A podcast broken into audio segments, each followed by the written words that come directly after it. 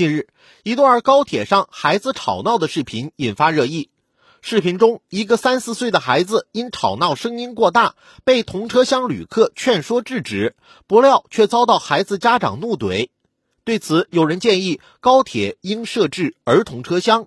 那么，一个专属于孩子的非静音车厢能解决吵闹的问题吗？乘坐过高铁的人大概都遭遇过熊孩子大声哭闹的干扰。于是有人建议，可以模仿女子专用车厢的做法，设置儿童专用车厢，打造一个专属孩子的非静音车厢，让喜欢闹腾的孩子集中到一处去闹腾，让其他乘客耳根静一静。乍一听，这个建议不无道理，但作为乘坐高铁时孩子吵闹的受害者，我们想问的是：高铁真有设置儿童车厢的必要吗？按照专家的分析。孩子在高铁上吵闹，并非有意为之，是孩子自制力及执行力不足所致的。尤其是乘坐长途的孩子，更容易出现吵闹现象，影响其他乘客休息。孩子在高铁上吵闹，看上去是孩子的问题，实际上是家长的问题。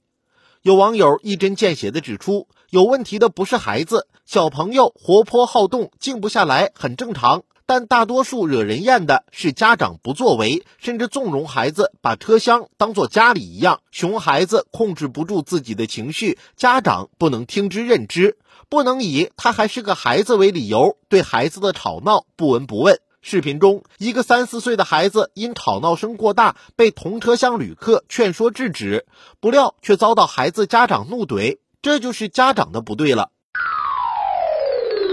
据报道。家长黄丽珍的说法就值得其他家长学习和效仿。他说：“如果自己遇到这种情况，会尝试先与周围乘客沟通致歉，避免争执。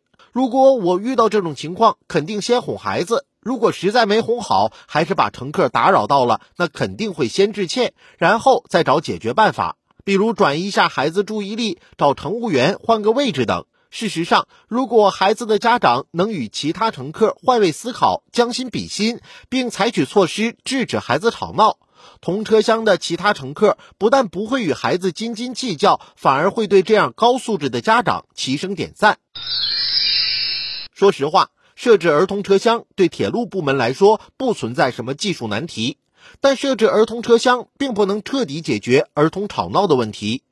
就是高铁上有儿童车厢了，那地铁、飞机、长途大巴、公交汽车怎么办？难道也要依葫芦画瓢设置儿童车厢吗？从这个角度说，设置儿童车厢不但是对熊孩子的纵容，也是对熊家长的纵容。其实，正如网友表示，比起建什么车厢，乘车文明才是最重要的。